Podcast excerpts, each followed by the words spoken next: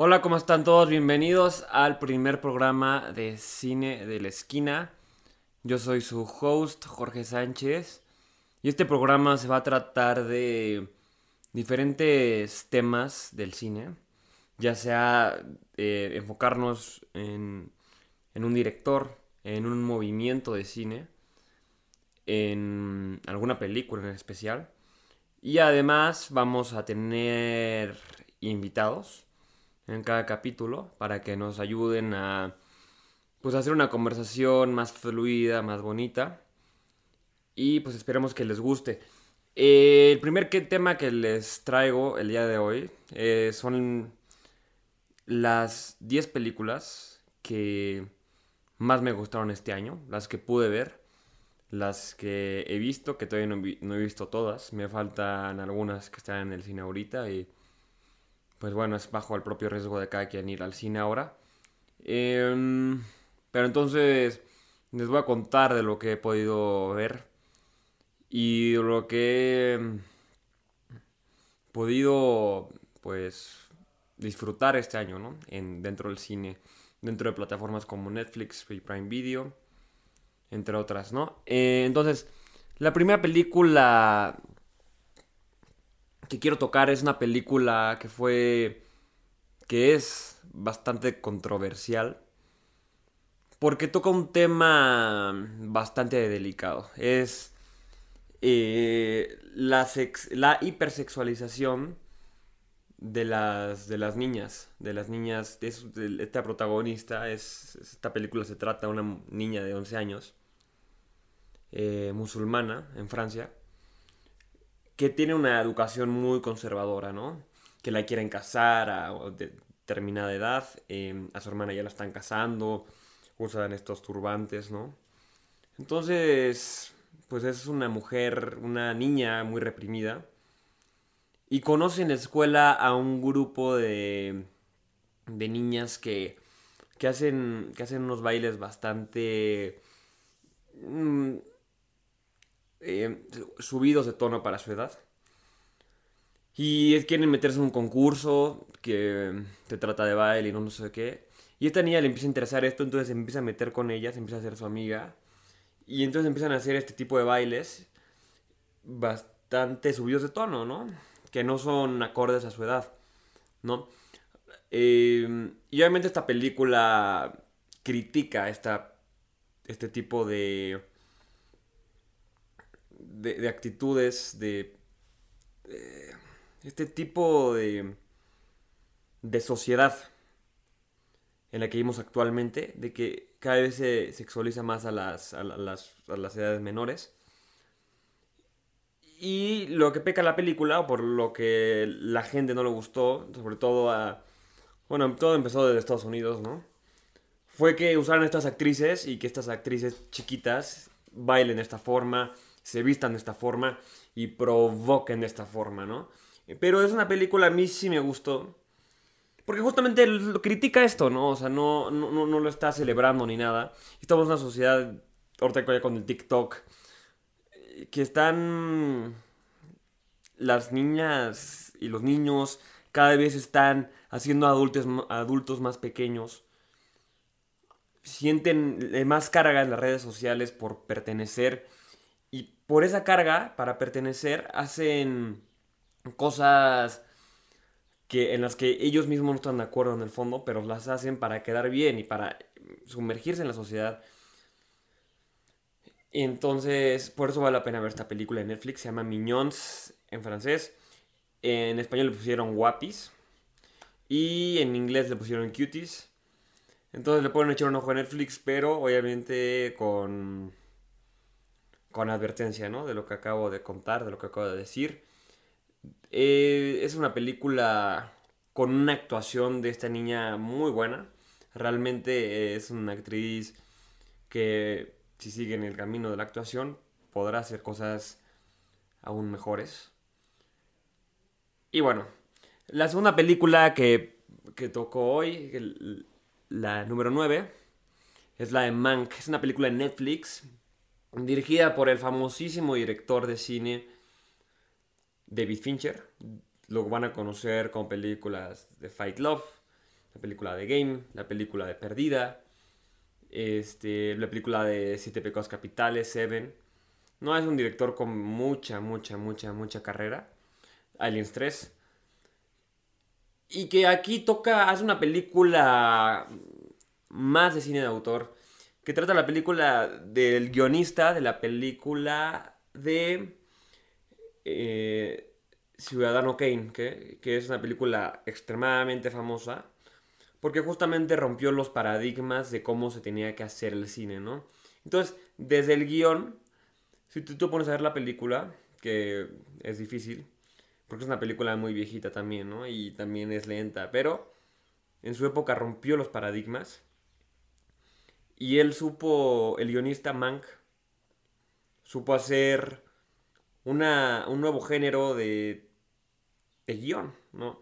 Entonces, a través de este, con este guion que él entrega, Orson Welles, el director, que ya no sabe, de esto ya no se trata la película, utiliza varias nuevas formas, nuevas técnicas cinematográficas que hoy en día se usan, ¿no? Entonces, si tú ves la de... Si cualquier película, si, cualquier persona ve la película de Ciudadano Kane, va a decir, pues, ¿qué? O sea, ¿qué tiene de nuevo? ¿Qué tiene de padre? Pues lo que tiene padre es que muchas tomas, muchas sobreposiciones, mucha iluminación, no se usaban. Él descubrió ese nuevo lenguaje cinematográfico. Además de nuevas formas de contarlo a través del guion, ¿no? Entonces se trata de la película de Mank, se trata de, de Mank, que es el guionista de, Ciudadano Kane, interpretado por nada más y nada menos que Gary Oldman, haciendo otro gran papelazo, como es común de él, ¿no? Bueno, él a veces se, echa algunas películas este, medio, medio malas, muy malas, pero también tiene unos papeles como la última que se ganó el Oscar fue eh, Darkest Tower, ¿no? lo, probablemente el, eh, su papel más famoso haya sido Harry Potter, el prisionero, el prisionero de Azkaban. Sale de tío de Sirius, ¿no? El prisionero de Azkaban. Entonces este actor este, pues hace mucho de la película, ¿no? Y es... Pues una película también no es tan fácil de ver. Pero si les gusta el... Es en blanco y negro la película. Si les gusta el cine un poco más... Eh,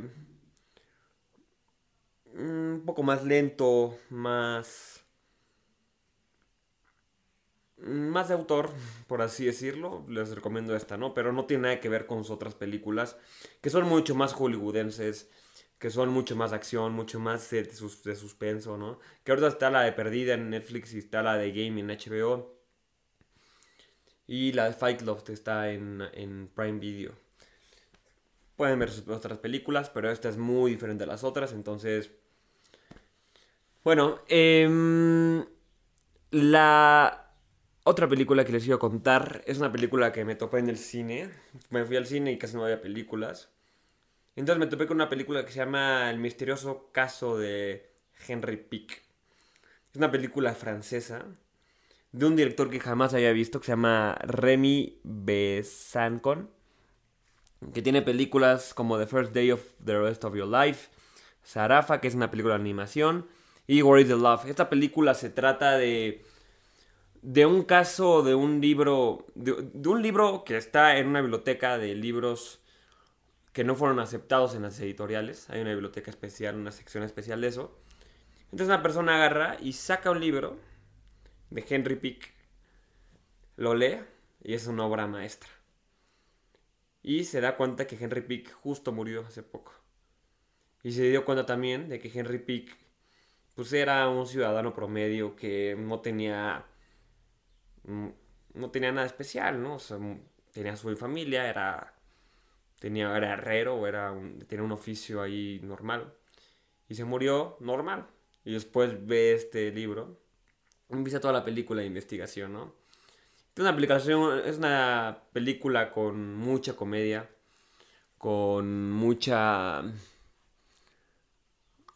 con mucho suspenso, con muy buenas actuaciones. Nunca he visto ningún actor de ahí, de ahí. Y pues está muy buena, ¿no? Henry Pick, Henry Pick realmente... Bueno, todas las películas se las voy a dejar en la descripción, en YouTube, en Spotify, no se puede. Eh, bueno, la otra película también eh, no, no, tan controversial, pero sí odiada por muchos y también que les gustó a muchos. A mí sí me gustó. Ahorita, bueno, les voy a decir, es la película Nuevo Orden de Michel Franco. Es una película que sí me gusta a mí. Me gusta mucho esa película. Eh, pero sí tiene una visión algo limitada de lo que pasa en la sociedad mexicana. ¿No? Porque justamente tocan estos temas, ¿no? De, de clasismo, de, de racismo, de... Entonces lo que, lo que se trata de la película es que está en una fiesta, en una boda, una boda white sican. Ah, que justamente, bueno, está en una boda de clase alta. Y llegan unas personas, invaden, ¿no? Clase social baja invade la fiesta. Y pues eso es la película, ¿no? Por lo que fue criticada mucho la película es que no explican por qué fue hecha la revolución, ¿no? Que bueno, uno se puede imaginar por qué fue hecha, ¿no? O sea, porque, pues, obviamente por este... Ah, porque no hay... Pues por esta desigualdad social en México, ¿no? Pero... Lo que peca la película es que pasan nada más la historia o la perspectiva desde la clase social alta, ¿no? Y sale como el sufrimiento, ¿no? De estas personas, mientras la clase social baja se quiere apoderar de, de ellos, ¿no? Pero a través de otro tipo de ayudas. Obviamente aquí no ponen a la clase social baja como mala, o no es lo que pretende el director, pero sí, sí se le hace muchas veces, ¿no? Entonces, la película uno sale, uno que uno que ya pues ha tenido un poco más de, de conciencia, dice, ok, ya sé a dónde quería ir al director, chance no llegó, pero, pero muchos llegan y, en vez de reflexionar acerca de la desigualdad en México, reflexionan, oye, ¿y si se meten en mi casa así, yo qué haría, no? ¿Qué haría yo? O sea, no, pues saco un arma y cómo me voy a defender y pues yo creo que esa no es la reflexión de la película, ¿no? Y después... Eh, yo creo que Michel Franco tiene una visión muy limitada de lo que pasa en México. Sí tiene conciencia de que hay desigualdad social, sí la, sí la tiene. Pero no la tiene a profundidad. Realmente no se, no se puso a investigar realmente qué es la situación en México. Porque es un tema mucho más grande de los que ha tocado en sus anteriores películas, ¿no? Que son casos mucho más personales dramas más personales y dramas muy crudos. Em, como después de Lucía es su, película más famosa, yo creo. Que causa, que es el tema del bullying y, que lo retrata muy bien, ¿no? Lo trata muy bien.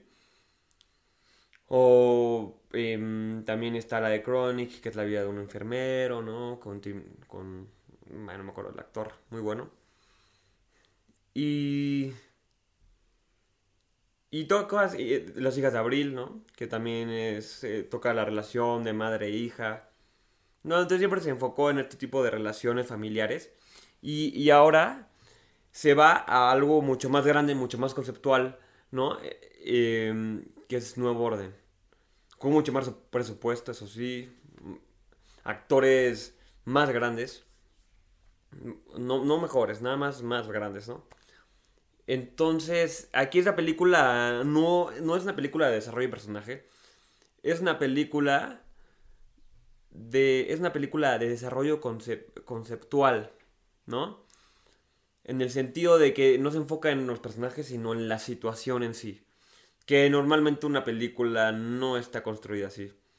Entonces, como no existe esta empatía con ningún personaje, muchas veces la gente también dice, ¿por qué vi esto? Cuando la terminé de ver. Yo creo que a la película le faltó más, em, eh, más empatizar con toda la situación, no solo con una gama de la sociedad. Eh, obviamente sí, sí quiere empatizar con la clase social baja, pero no lo logra, no lo logra, porque se ve que el director no lo conoce.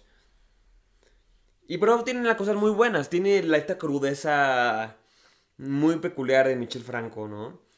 Eh, que uno se queda impresionado por las escenas como de acción que hay, de destrucción. Y, y por eso vale la pena verla, ¿no? Pero igual, o sea, yo creo que es, al alternarla de ver, es reflexionar qué quiso, qué quiso decir el director o qué pudo haber dicho, qué, qué pudo haber alcanzado. Yo creo que no lo alcanzó lo que quiso decir por falta de conocimiento en el tema, pero tienen cosas muy buenas. Es una película que, bueno, yo me mantuve al borde del asiento toda la película. Las actuaciones muy buenas. Eh, la, película con más producción de Michel Franco. Y bueno, pasemos a la siguiente película que es The Trial of, of the Chicago Seven de Aaron Sorkin. Está en Netflix, la recomiendo muchísimo. ¿Te gusta o no la política? Está muy buena la, película. Y justamente se trata de este juicio de, que se llamó The Trial of the Chicago Seven. De unas personas que protestaban en contra de la guerra de Vietnam, ¿no? Entonces, pues eh, enjuician a estas personas por las manifestaciones que hicieron. Se trata de todo esto, ¿no? Con, la, con una actuación espectacular de de Borat, Cohen, no sé cómo se llama, Sasha Cohen, em, que se va al drama, se va a, este, interpreta a un hippie, ¿no? Que está, obviamente, él es uno de los enjuiciados. Que, y aparte escrita y dirigida por Aaron Sorkin, creo que es la segunda película dirigida por Aaron Sorkin, porque Aaron Sorkin ya tiene una carrera bastante larga en Hollywood. Él se empezaba, él quería ser actor, Aaron Sorkin, y pues no lo armó, como es frecuente. Y entonces se fue al teatro a hacer obras de teatro, a, escribir obras de teatro. Y le empezó a ir muy bien, ¿no? Empezó a escribir unas muy buenas cosas. Y escribió una obra de teatro que se llama A Few Good Men. La puso.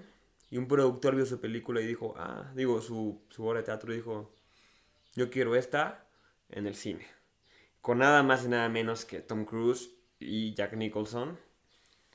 Entonces la película, de hecho, está en Prime Video o en HBO, la pueden ver, está muy buena. Y con, e, con, esa, con esa película empieza su carrera. Y pues ha hecho películas desde ahí, probablemente ya vieron la de Red Social, ¿no? Con la historia de Mark Zuckerberg, ¿no? De Facebook. Está la Steve Jobs con Michael Fassbender, dirigida por Danny Boyle. No la de Ashton Kutcher, la de Michael Fassbender. Que toca siempre estas películas como que hay muchísimo diálogo, ¿no? Mucho movimiento, está moviendo a todos lados. Tiene una, una forma muy peculiar de escribir cine.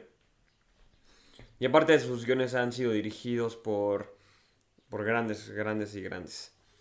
También el, yo creo que han visto la película de Moneyball con Brad Pitt y Jonah Hill. Este...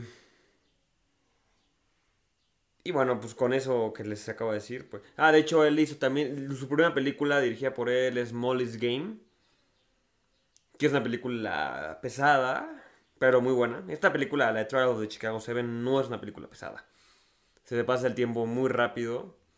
Y es una película muy agradable y aparte es una película que te hace reflexionar acerca de cosas que pasan en el mundo, de injusticias sociales, que no solo han pasado en Estados Unidos, se han pasado aquí en México y que siguen pasando y que no todo está bien.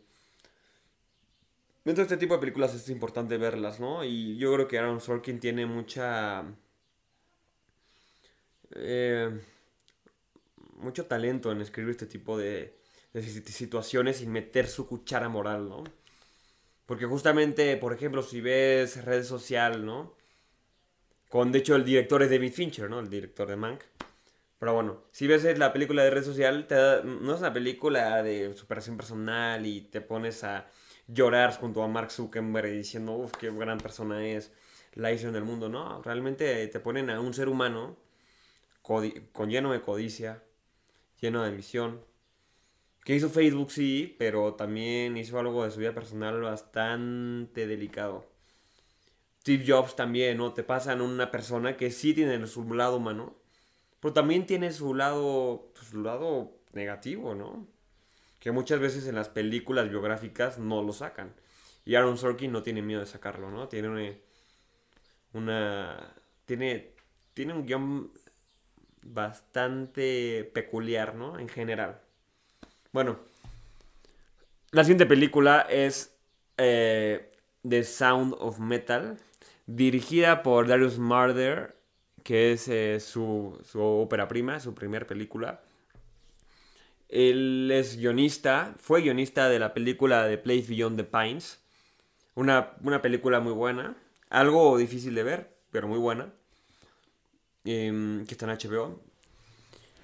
Y eh, hace su primera película que retrata la vida de un baterista de metal que empieza a perder el oído y termina perdiéndolo.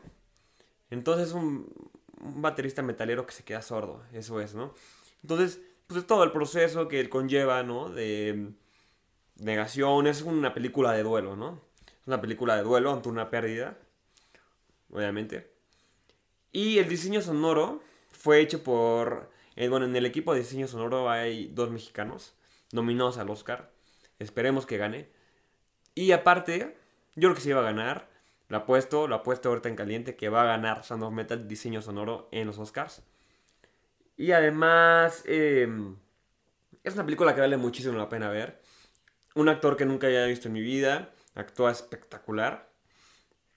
Em, que justamente él, cuando se queda sordo, el personaje, él se pone, él empieza a ponerse ruido blanco para, para no escuchar nada, ¿no? Entonces se mete mucho el personaje, el actor, ¿no? Em, pues esa es una película recomendadísima. Veanla, por favor, en Prime Video. Espectacular. Espectacular. Uy, esta I'm Thinking About Ending Things es la próxima película. Esta película no la recomiendo. Sí la recomiendo, no sé.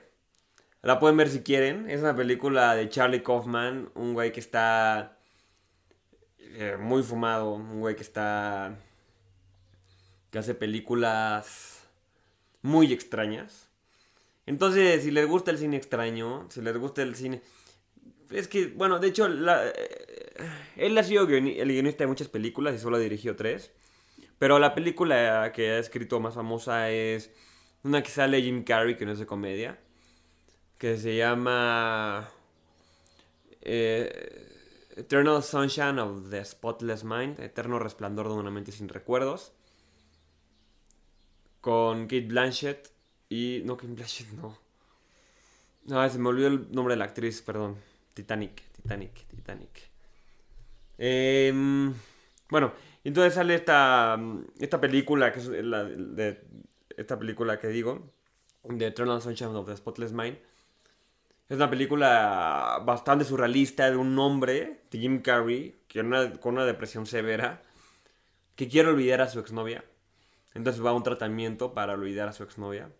Entonces ese, ese todo, es ese trip surrealista que tiene para, para borrar a su exnovia, ¿no? Eh, bueno, y la película de I'm Thinking About Ending Things, su tercer largometraje como director. La primera fue Signo... Signo... Signo... ¡Ah! New York, con Philip Seymour Hoffman, que se trata de una obra de teatro Mm, bastante surrealista que quiere como hacer una ciudad gigante y tiene muchas visiones. Es una película muy extraña. Después, Anomaliza, eh, disponible en Prime Video, una película de stop motion que se trata de la crisis existencial de un hombre de 50 años o más, 50, 60 años, 50 años. Y pues es el de crisis existencial muy interna, ¿no? Y descrita de una manera a la, que la haría, de la que la haría Charlie Kaufman. Todos tienen la misma voz, menos él. Entonces todos los personajes, hombres y mujeres, tienen la misma voz. Lo hace un, un, actor nada más. Y el otro actor es... es eh, pues el protagonista, ¿no? Y hay una tercera voz que no les voy a decir quién es. Veanla. Y después, bueno, si quieren, es una película muy fumada, muy extraña, que me encanta. Y la tercera película, la última película 2020, con una cinematografía excelente, I'm Thinking About Ending Things, ¿no? Que es un viaje de un. de un güey de 30 años con su novia. Van a visitar a los papás. Y es una película con muchísimos diálogos. Es una película con muchísimos símbolos, con muchísimas metáforas, con muchísimas escenas cringe. O sea, cringe en el sentido de que te ponen incómodo. Que o te gusta mucho o te aburre hasta el cansancio, ¿no? O sea... Pero tiene cosas muy buenas. Se habla mucho del narcisismo, del ego, de... Si te gusta Midnight Gospel, la animación está bastante también fumada. En Netflix probablemente te va a gustar esta, porque es igual mucho diálogo, mucha introspección. Muy padre. Bueno, eh, la siguiente película, uy, uy, uy, Promising Young Woman. Excelente película. Igual, primer largometraje de la eh, directora Emerald Fennell Es una película que, bueno, la primera escena que se mm, escribió de esta película es una mujer borracha, acostada en su cama, y un güey queriendo abusar de ella. Y ella le dice, oye, ¿qué haces? Y, y el güey sigue ahí, ¿no? Y después se vuelve a comer completamente sobria. Y dice, oye, ¿qué haces? Y es la primera escena, es la primera escena que se escribe y a, pesar a partir de ahí se desarrolla toda la película a la izquierda y a la derecha. ¿No? Y obviamente habla de, de esta sociedad machista, de esta sociedad misógina, de esta sociedad, eh, de esta cultura de violación, ¿no? de, una cultura en la que los hombres se les cree y a las mujeres no, porque no hay pruebas, ¿no? Entonces se trata de esta, toda esta frustración que existe al lado de las mujeres, que nunca se había retratado tan bien y tan claro como esta película. Eh, con Carly Mulligan, creo que se llama la actriz, excelente actriz. Y justamente lo que se trata la película es esta mujer, es que no les quiero decir, pero la primera escena se trata de que ella está super out en un antro. Y hay tres hombres en la barra, ¿no? Ella está en el sillón y hay tres hombres en la barra. Y los tres burlando. No, hay dos que están burlando a ella. Y. Y dicen, ay, güey, este, ¿no? ¿Por qué se ponen así, no? Luego se quejan. Todo este dilema, ¿no? Que ya se conoce.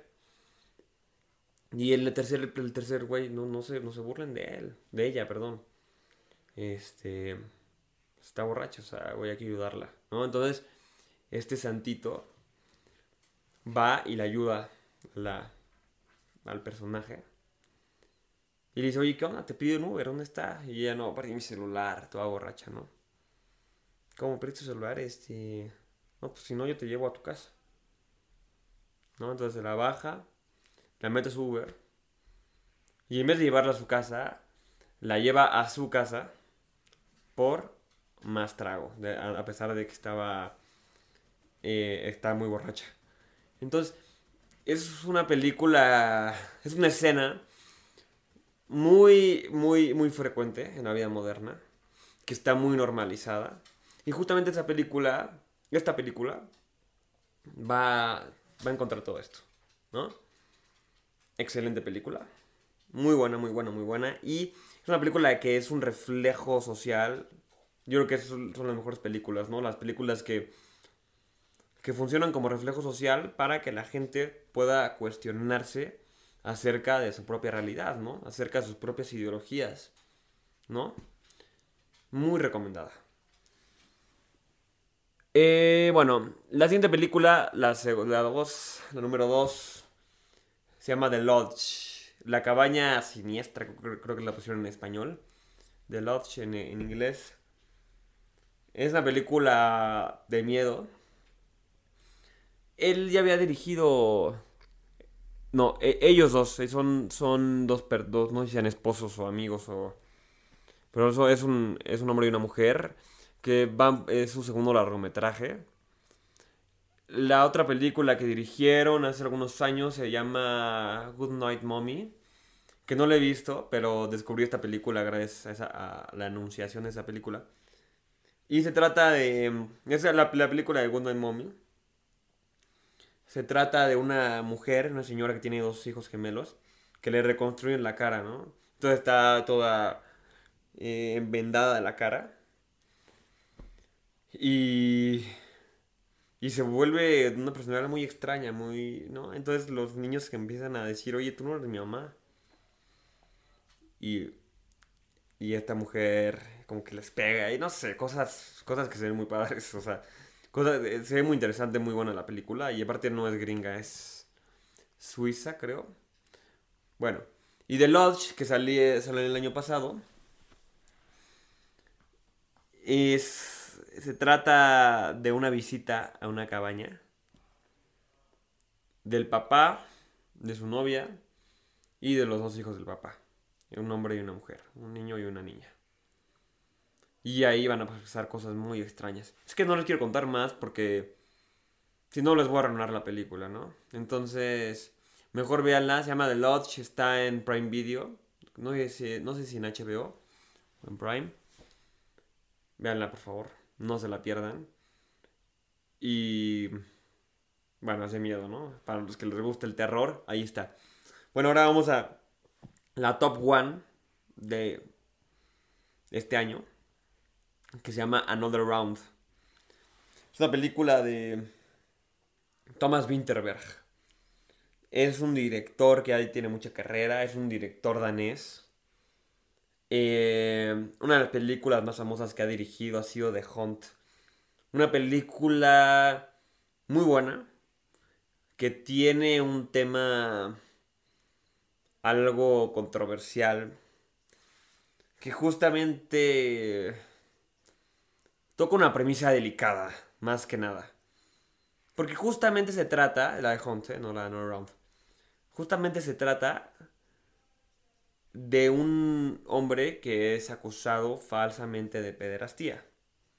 ¿No? Entonces se trata de todo el sufrimiento que tiene este personaje, esta persona, este personaje. Pero, obviamente tenemos que darnos cuenta que este tipo de casos es un porcentaje muy bajo, ¿no? O sea, normalmente, si alguien habla, una mujer habla, un abusado habla, es porque es real.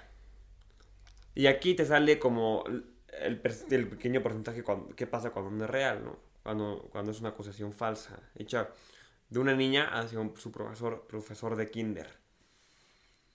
Es una gran actuación, ¿no? Es una gran actuación. Pero justamente si ponemos a dialogar a dos películas, Promising Young Woman y The Hunt, no como calidad de película, sino como calidad de premisa.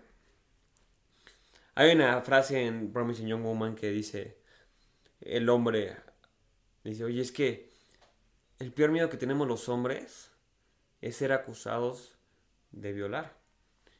Y ella le contesta, y adivina cuál es nuestro peor miedo.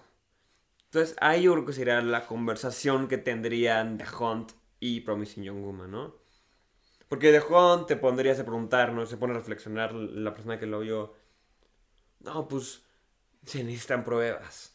Se Mm, ok, vamos a dejar ese tema al lado. Eso sería un debate, no un debate, o sea, eso sería una- un tema que no quiero tocar porque es un tema delicado y que yo no lo estoy tocando, lo están tocando dos directores diferentes. ¿No? Pero bueno, Another Round, ahí no nada de controversial, es una película muy buena, muy, muy buena, excelente, que trata de